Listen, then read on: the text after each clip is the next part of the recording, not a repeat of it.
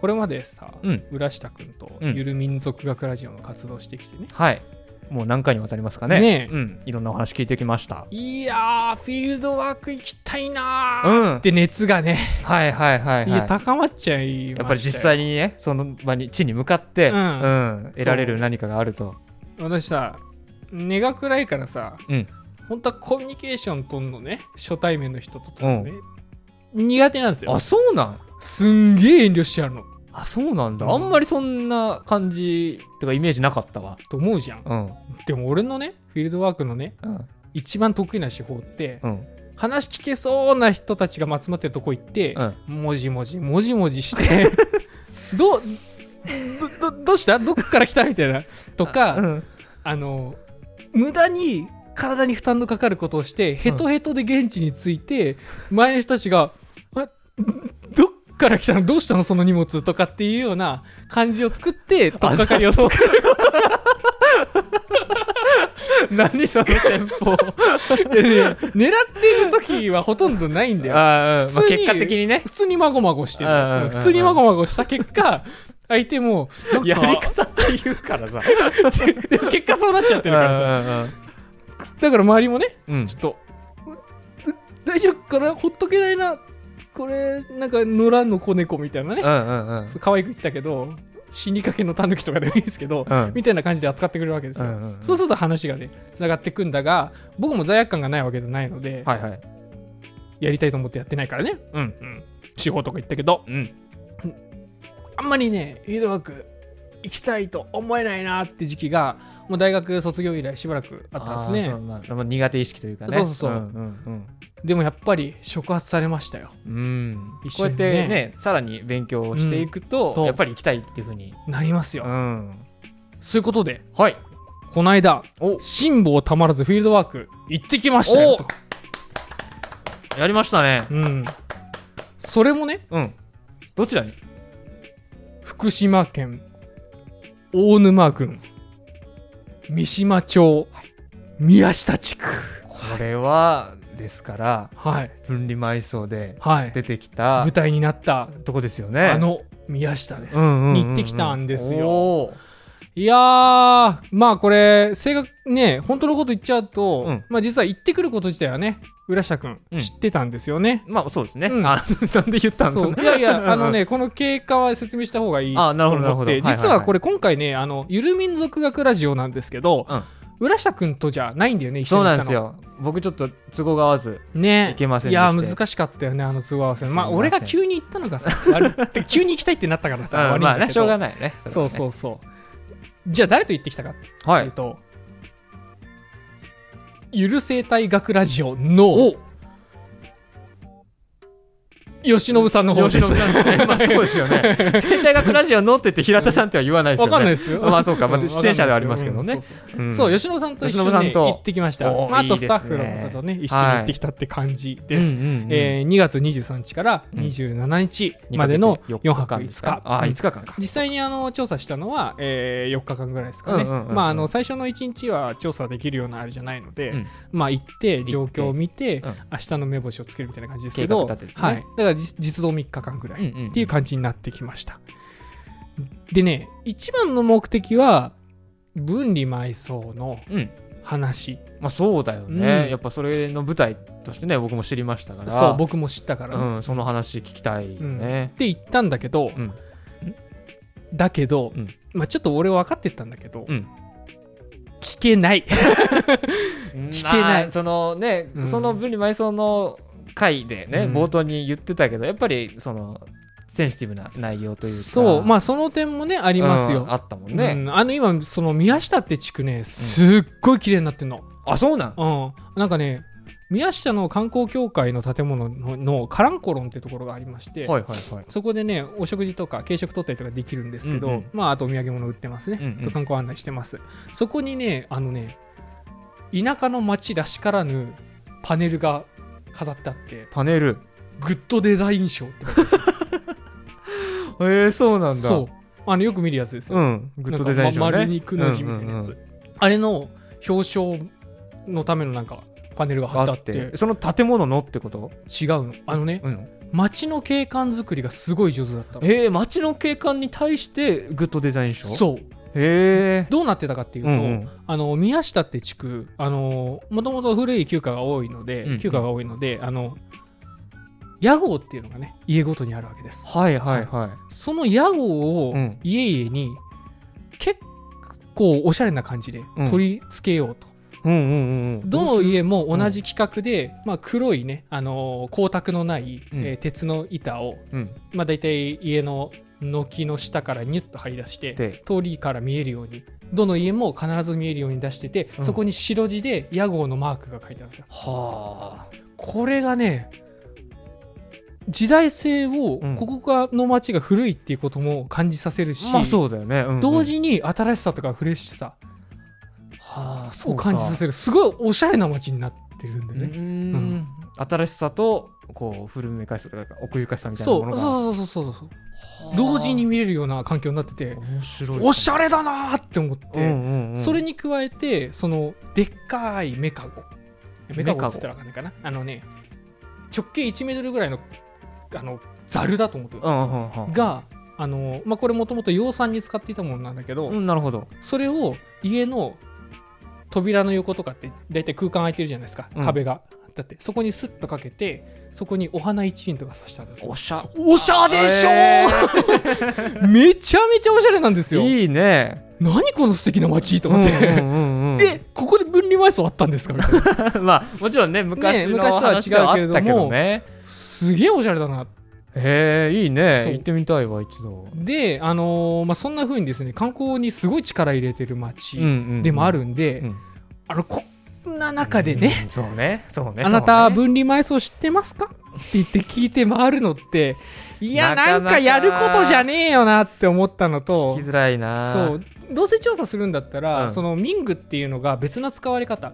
うん。ディスプレイとして使われたりとか、まあうんうんうんあエクステリアだね、として使われてあるっていう現状が今あるわけだから、うん。そっちに対してどういう気持ちを持ってミングの再利用についてどういう気持ちで彼らが接しているかの方が、はいはいはい。多分話としては面白いっていうふうに僕は感じたわけよ。また向こうの人もあの快く話してくれるそうそう。かなそっちの方がね。うん。まあ、ちなみにその話は今回聞けなかったあそう。なんだそうそうなんだ。でこれがまあ一つの理由、はいはいあの今頑張ってる彼らの状態を、うん。に水を差すことはあんまやりたくないと、ね。失礼だなと思ったんで、うん。あのもし話を聞くにしても関係作ってからにしようと思ったわけです。もともと関係作りに行くぐらいの気持ちでね、あのそれそれができれば御の字だぐらいになるほどなんるほどでそれとですね加えてあの現地の学芸員さん、うん。河合さんっていううんうんうん。方と知り合ったんですが、その方曰く20年前なら聞けました。っていうふうに言って今はね無理。それはなぜかというと、う戦後を経験した人たちがねもう生きてないんですよね。なるほどなるほどなるほうど。そっか。ご存命でいらっしゃらないので、うん。お話聞くことは難しいと思いますよと言言われて、まあ、実際私もいろんな人が当たってみたけど戦後間もなくを生きた人たちもうちょこちょこお話聞きましたけど、もう皆さんご存知ないですね。そっかそっかそっか。うんダメっていう感じでした、うん。だから分離埋葬のことはまあある程度は見切りをつけてうん。聞けるときは聞きつつ、そうね。うん、あのね遠回しに聞くんですよ。土葬の話とかしてくださいみたいな、うんうん結構土葬の話とかも聞きましたよ、ううん。ん昔どういうふうに土葬してたんですかとか土葬した骨とかどうしどうなってたんですかとか、はいはいはい。っていうところとかとも話聞けました。で、まあ、そういうところから掘っていくんだけど、うん。それでもね、やっぱり分離埋葬まで行くとね、うん。分かんないってなっちゃうんですね。うんうんだから、主目的はね、果たし得なかったと言ってもいいんですが、うん。いやー、いろんな人だっていろんな話聞けました。うんそこがまうん。あやっぱり大きいよね。そう。ん実際に行ってねそう。新たな関係を作ったりだとか。そうなんですよ。うん。で、さっきも言ったけど、観光に力入れてるところなんで、はいはい。あのあそこはねツタ状の木うんなんて言ったらいいんだろうな、なんかさ森入ってさ木とか見てるとさ、うん。ビロビロってこあう、なんかこう直立してない、あるあるある。ね、植物なんだかあ植物うん。草なんだか木なんだか分かんないのがさあるあるあついてるる時あるじゃないですか、ああいうツタっぽい植物うん。っていうのを使って工芸品作るのがあそこ盛んで、あの工芸館がすごいまたここもねおしゃれというか、うん。いい品揃えをしていまして。なんかいいね。なんかね。そう。あのね観光にはすごくいいよあそこ、うんうんうん。でそこにねカシャネコっていうね、カシャネコ。うん、飾り物が売られてたんですほうよほうほ言ったらこれぐらいのサイズ感、まあ、あちっちゃ。10センチ12あーそのぐらいか。センチぐらいのサイズ感で、うん。あの木の一部分をちょっと切り取って、うん。牙みたいなのをつけてそのそこを口と見立ててね、うんうんうんうん。でなんかひげ生やして目をつけてにゃーってやってるみたいな。ああ多分可愛いんだろうな。そうそういう置物なんですけど、うんうんうんこれをカシャネコと呼ぶそうで、うんうん。それがねこれがね高いんですよ。1本2500円とか3500円ぐらいするの。そんなちっちゃいよ。ちったでしょ。ちっちゃいあでもそうか木彫り木を掘ってやってるわけなんだけど、まあまあまあまあ割とねそういう値うこれの言われを聞くことができてほこれがね面白くてですうね。カシャネコの由来ね。これはねコシ油っていう木で作られている。腰コシ油。油。油っていう木で作られてるんだけど、これがねあのーえーっとカシャネコの伝説では、うん。まあこれは猫を模したものだと。うんうんうん。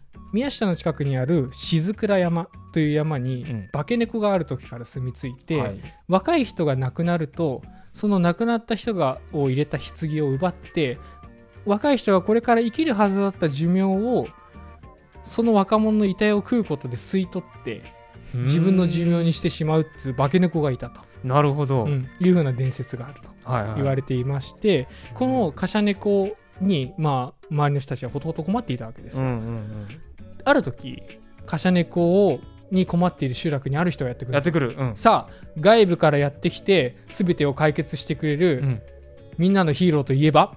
柳田邦夫先生違いますね。違いますね。あの認識間違ってますね。妖怪と戦うタイプの民族学者になってるんでそうじゃないこれじゃなかった。う んそう。あのね弘法大師ですなるほど、うん。そっちですね。大体弘法大師来ますね。弘弘法大師がやってきて腰油の木の杖を持ってうん。まあ私に任せなさいと言ってあのカシャネコに説得いくんですね、うんうん、でカシャネコは結果戦った挙句負けましてあ戦ったんだね。重複されると、うん、パンチ案件です。そうだね、えーパンチ案件ありました。うん。棒持ってったんで間違いなくしばいてます、うん。これは間違いない。そうだね。そう思ってたもんね。でこの腰油の木。それ以来その弘法大師の持っていった腰油の木を使って、あのお人形カシャネコのお人形を作って、うん。生まれた子供にお守りとしてあげると、うん。重複されていいカシャネコになったカシャネコが子供を守ってくれますよっていう。ああなるほど、うん。あのーそうかもともとの伝説ではあのまあ厄介な存在だけど、うん。それをまあうまいこと味方につけてお守りとしましょうっていそうそうそうそう。ことなんだね。そう弘法大師の重複の話、うん。重複って漢字で書くと調べるに伏せるって書くんですけど、うんうんうん。これ仏教説話用語で、うん。あの相手を解き伏せるとか、うんうんうん。まあ、何らかの形で、えー悪霊を沈めさせて悪い気を沈めさせて、えー押さえつけるみたいな意味合いなんですけど、うん。ま調教するっていう時の調みたいなそうですそうです。それと同じ意味ですね、うん。はい、でまあそんなお話を聞けて、うん。でカシャネコっていうものがね工芸館に単に売っているだけだとうん。解像度低いですから、まあなんか高えな、ねこの置物ってね。猫かわいいでもあそうそうそうる終わっちゃうんだけど、うん。で私そのカシャネコその話だけしか聞けなかったんだけど、うん。まあ、ちょっといろいろ考察しましてこのカシャネコで使われてる腰油の木って、うん。これウィキ曰く、うん。枝と樹皮その中の芯、うん。まあ、木の本体の部分だよねってとこって結合がね弱いらしいんですよ。へえ。だから全国的にこの樹皮を握ってうん。引っ張ると、つるんと樹皮が取れるらしいのうんうんうんうん。だからひ土地によってはこれを刀に見立てて遊ぶんだって子供が。はあでもあー面白そうそれ。そう、面白そうね。ストンああ、楽しいってやりたいじゃないですか。で、遊び道具になりやすい木であったっていうことから、今ではさ、あのお守りみたいになってるけど、うん。もともとは、その、悪いことをする子供を脅すための道具だったんじゃないかって思ってて、脅すための道具？カシャネコになった状態で、うん。この状態で子供を脅す。うん例えば、あの、ゴールデンカムイって読んだ？まあ読んでないのよ。あれでのうん。14話かな、に、あの、キサラリっていう耳長お化けっていうものが出てくるんですよ。はいはいはい。なんか木の枝の先っぽを利用してこう1本から3本ぐらい伸びてる、うんうんうん。まあ、ただの木なんですけどこれをあの化け物に見立ててすごい声で脅して子供を怖がらせる。ブワーとかやったりして。それは何のために怖がらせるの？この木更木みな耳長お化けの話をしながら、うん。あの悪いことしちゃいけませんよブワーってやるみたいうん。な感じだったりする、教訓的なあれでね。そう。これと同じ使われ方してたんじゃないかなって俺思ったんだよね。ほうほうほうほう。カシャネコについて。うんうんううんん。まああのあれはないんですけど。証拠はないんですけど、うん。でもこういう玩具として使われている共通点とかから、うん。そういうもの見えてこないかなと思って考察がはかどってね楽しい時間ありました。うん。でもカシャネコってうん。このぐらいちっちゃいでしょ、まあ、今これ今売られてるサイズって感じなのかな、もっと大きかったのかな？でかいのもあった。ああったんだ。あのここに棚あるじゃないですか、この棚と同じぐらいの高さでっかでかい。そあのだからそうこのサイズではうん。怖がらないんではないかと思ったんだけど、あそっかそのぐらいのサイズもあるんだ、うん。でかい。怖いそれは怖い。かも、うんうん。人によっては浮いちゃうぐらいのサイズか。そう。だねそうそういうのもあったらしいんだけど、うんうんまあお守りとして送るもんなんでうん。あの今としては。今はね。今っていうかうんそうそうそうどっかの段階で送ってるんで、まあ最初からそんなにサイズ感はね変わらなかったんじゃないかなとは思うんだけどなるほど。でもその考察もありだよね、うん。このこういうのがいたから怖いんだぞとみんな集めて聞かせるみたいなうんことをやってたかもしれないですね。でですね、はい。あのー現地の学芸員さんと話してお話とか聞かせてもらった結果、うん。そのね、あるものの存在を今回知りましてあるものですそれがね金カラス供養塔ないし金烏供養塔と言われるもの、ほう、うん。金のカラスって書きますうんうね、ん。であの金烏って何かっていうと、うん。中国の想像上の存在で太陽に住むとされていたカラスのことらしいんですよ。へえあそういうのがもともとそう。伝説としてあるんだ。そうそうそうそう。あって特徴はこれ3本足、おう、うん。J リーグ。ああそうそうそうそう。ヤタガラス、ね、ヤタガラスみたそいう。なねあのヤタガラス日本のヤタガラスってうん。平安時代に、あのもともとあった古事記の話うん。の、えー、とアマテラスを先導したカラスがヤタガラスだったわけなんだけど、あの時点ではね足3本じゃなかったんだよ。あそうなん？平安時代に金運のこの金カラスの、えー、と思想が入ってきてこれと合流した結果3本足になったんあですよね。そうなんだ。そうそうそうそうなるほどなるほど。だからこれ何が言えるかというと、ん。この金カラス供養塔って、うん。太陽を供養する塔なんですよ。ほう。太陽供養とあったよね。覚えてる？ちょっと待って正確にあのなんだ？日食？供養塔、んうんそう。あれさあ要はあの鴨川の我々のゆる学徒ハウス最終選考はい。で、私がうんちくエウレカクイズとして出した問題にありましたよね、あったあった。その答えが日食供養塔っていううん。日食になった時のことを思って建てた、うん。まあ、供養塔記念碑みたいなもんだったわけなんだけどこれが全国ではここしか見られないって思われてたんだけど、うん。名前を変えてまさかの宮下に存在していうそうだね。それが金のカラスとして表現されてたと。そういうことそういうこと。っほうほうほう。ほてことは、うん。もっと全国的にあるんじゃねっていうふうに思う確かに確かに。そのじゃあ太陽を表すものは何かって逆に考えてた時に、うん。じゃあそれが供養されてる塔があるんじゃないかとかそうねそうそうそうそう,、別にね名前になって、ね、なんで月食供養塔がないのかなとか気になるんだけど。確かにね。そうそうそう。だからすなんかこうあれなんだよね今後のうん。調べ物の方針の一つとして、うんうん。なんか全国のね太陽供養塔みたいな日食供養塔系列気になるあわのちょっと気にかけて探してみるのもいいかなって思って、うんうん。まあ、個人的なライフワークの一つが増えた。みたいなことがありました。うん。で今のはいろんなものを見てきたとか、うん。自分の金銭に触れるものを見つけられたみたいな話だったんですけど、まああのいろんな人とも出会うことができました。はい。うん、あの例の学芸員さんなんかとねお話しした時には、うん。あのまあ今ねそのもともとその方はずっと九州の方あどこだっけな。九州の方か。な、えーで民族学ずっとやってらして。うん。であるタイミングで宮下に来たんだけども、うん。宮下来たら全く民族学やらせてくれないと。やらせてくれない？ずっと縄文時代のことやってる言ってて。そうなんだ。なんかすごいね辛そうでした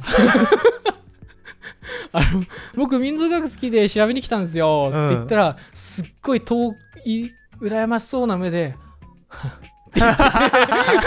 いいねなんか申し訳ねえなみたいな。こっちが道楽でやってるようなもんなのに時間取り取っちゃってねうん。話聞かせてもらっちゃって申し訳ないなと思いつつ、うん普段縄文時代ですり減ったうん。彼はあの 私に私が民族学の話をするとうん。本当嬉しそうに「いやそういえばこういうことありまして、ん。こういうことありまして」って話してくれて実りある時間になったし、うん。うんうん。何よりあの関連のストレス発散に必要かったかなみたいな。あるなるんですけど。なるほどね。そう。でうん。その時気づいたんだけどなんか知らないんだけど民族学やってた人ってなんか知らないって自分の中では答えは出てんだけど、うん。あのね名乗りがあるんだよ変わら必ず。名乗り。うん。どこどこの学校で誰々の弟子の誰々に習ってました。って言うんだよね。でこの現象をうん。あの古典ラジオの室越さん。と話した時も同じことが起きてて、うん。なんでこんな名乗り方するんだろうって思ったわけなんですけそうどなんだ。でこれねよくよく考えてみると、うん。民族学って結構歴史の浅い学問なんですよね。はいはいはいはい。遡っても柳田の時代なんで明治ですよ、うんうんうん。100年ぐらい。だから3世代ぐらいその師弟子の系譜、師匠と弟子の系譜遡ると柳田に行き着くんですよ。なるほど。そう。そっかそっか。そうすると2代遡れば、うん先生の先生。遡れば、柳田の直系の弟子にあたって、うん。柳田の直系の弟子のあの人たちって柳田から一歩外に出て自分たちの民族学やり始めてるんですよ、うんうんうんだから大体その人が何をしてきたかっていうのが結構明確に分かる。なるほど。っていうのがを後で気づいてなるほどと。柳田はもう全てすぎるんだね。全てすぎるから。うんうんうん。その一歩先がそちょっとあまあ一番スタートなってくる。に、まあ、紹介するにふさわしい人物となるっていうのががね。分かって看板になるんだっていうのが分かって。なるほどなるああなるほどって思ったのと同時に、真面目にやってきてなかったから言えねえと。師匠先生の先生誰だっけと思っちゃってちょっと恥ずかいしい思いをここのところしている。あそうなんだうんだねからおしゃのと先生にね会いに行ってね、うんうん。もう一回ちょっとどうやって名乗ればいいですか？っ てそれのだけを聞きたいぐらいの気持ちなんだけど。そうそういうことがありましたよ、うん。あとねあのー宮下で細々とちっちゃい書房をやっている、うん。書房っていうか出版社なんですけど、うんうんうん。奥会津書房っていうのをやってらっしゃる店主の方はい。ともお知り合いになってですね、うん。出版社さんなんでうん。余った本を4000円分ぐらいくれて、まあ、今持ってきてるんですけどうんうん。会津学っていう雑誌、会津学これねあの赤坂則夫先生っていううん。あの民族学の中では柳田にアンチテーゼを唱えた、はいはい。柳田がやらなかったことをやった。人でかなりかなりの大家なんですけどうん。その人が月1で来てるところらしくてその奥会津書房。うーん。その人も寄稿している雑誌。すごいもんもらったね。めちゃめちゃすごいもん。うん。あのーその経緯もねうん。実はかなり面白いんだけど、そうなんで？うんちょっと今は伏せます。なんで伏せたか。なんで伏せたか、うんうん。後でわかります。はい。はい。でまあそんな風な人に会えたりとか、うん。あとね、あの現地の普通の一般人の方々、一般人の方々、うん。一般の方々。うん。にもねあのあたか温かく接してもらいまして、うんうんうん。仲良くなった宮下の H さん、うん。ね、わざわざ僕たちが帰る日に急に電話かけてくださって、うんうん。僕のスマホにね、あのーちょうどその前日に読ませたい本があるんだけど、うん。見つからなかったってことをあの対面で聞いた。ああなるほどね。ところがその我々が帰るっていう日の朝にね電話かけてきてくださって見つけたから。もう探してくれてたんだ。今持ってくから。ええ いやいやいや。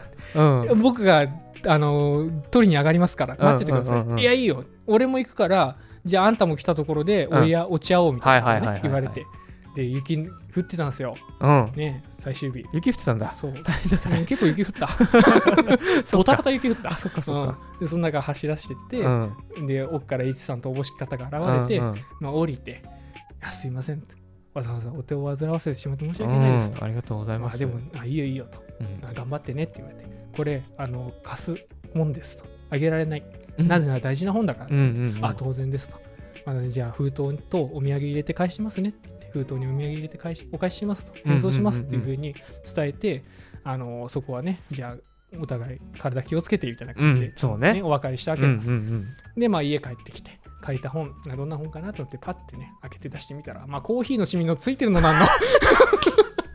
大事にしてよと H さんみたいな。まあまあまあしょうがないね。それでもその存在が貴重な本だから。そうなんですよ そっか。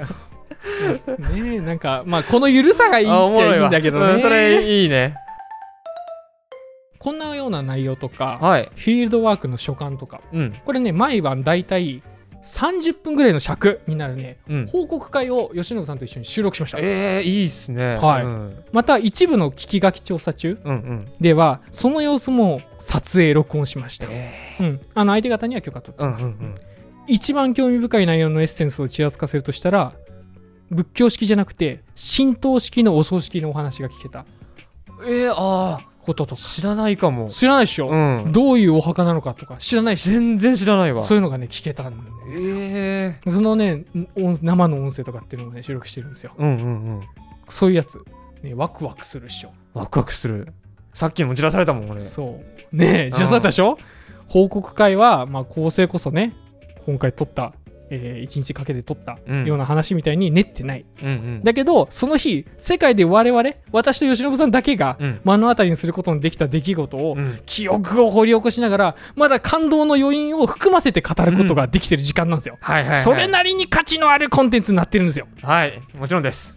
特にねゆる民族学がみゆる民族学ラジオが民族学に触れるのが初めてだって人は、うん。とても楽しんでもらえると思う、んこういう感じななんだ。ワクワクするかもってねなると思います。はい。でねこの報告会とかフィールドワークの映像は皆さんにお見せすることができるんですよ。ありがとう。ありがとうそれはどこでかと言いますと、はいよろしくお願いします。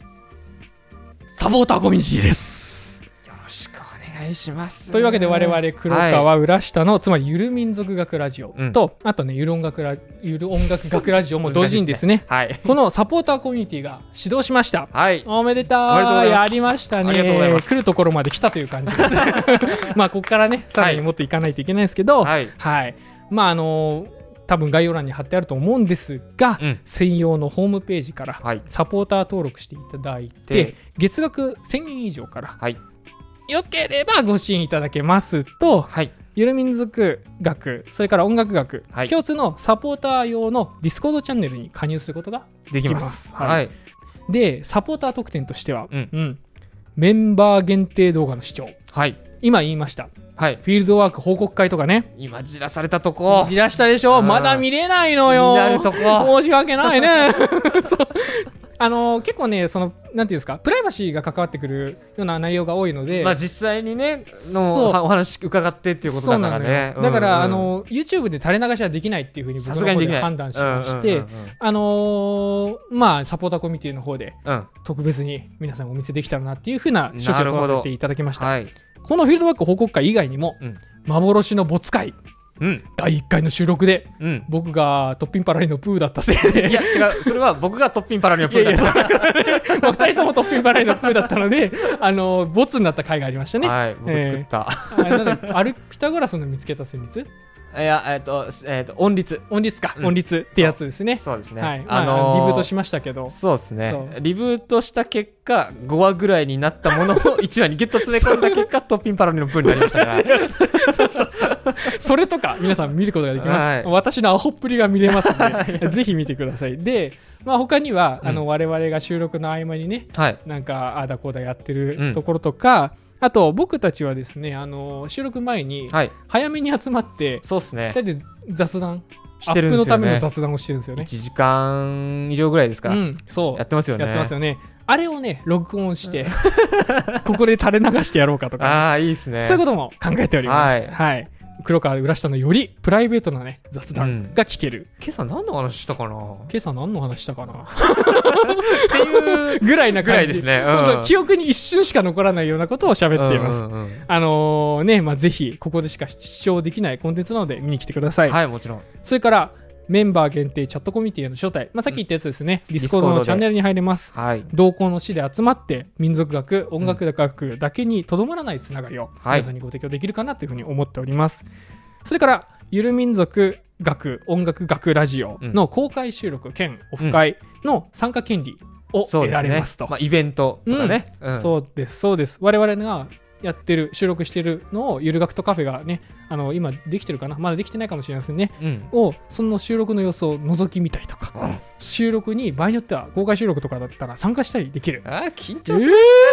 ー！みんなで民族語彙クイズやりましょうよ。うわーわーねも やりましょうやりましょう。うん。まあこんな感じにねなっておりますと、うんうんうんうん。特典としては、まあ、その他にもね皆さんからご要望あればサポーターの皆さんと我々で一緒に何かしたいとか、まあ、そういうこともできますと。はい。はい、ただですねはい一つ断っておきたいのは、うん。本家のゆる言語学ラジオさん、うん。ね、あの僕らの姉妹チャンネルであり、うん。我々がラジオを始めるきっかけになったゆる言語学ラジオさん。はい。同様あのサポーターになってもいいかもと思っていただいた方にあらかじめあくまで投げ銭くらいの 気持ちでいてほしいと。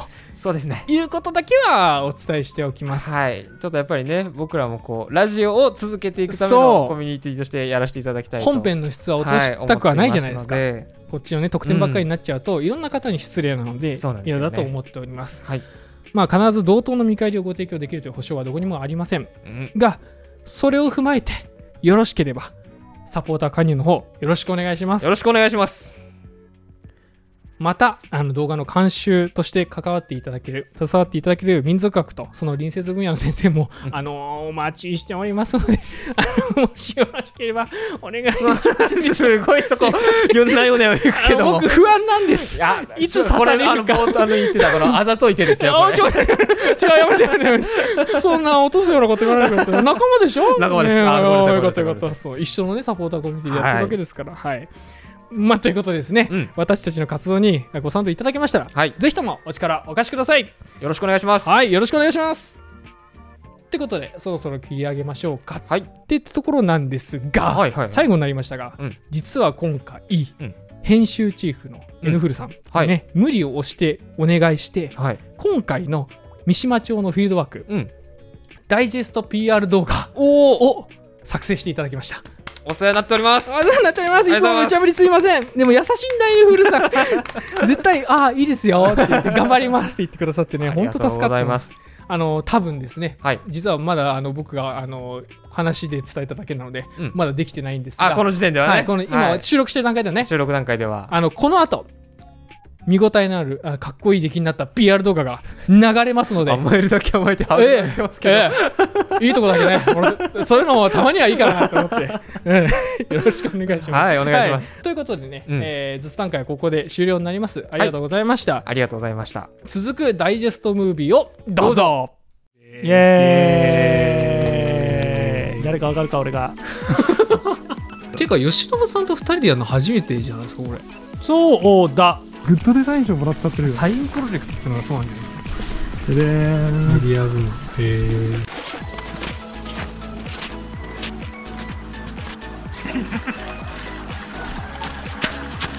新鮮な反応すればいいんだよね おおこれ最後が 本当だ。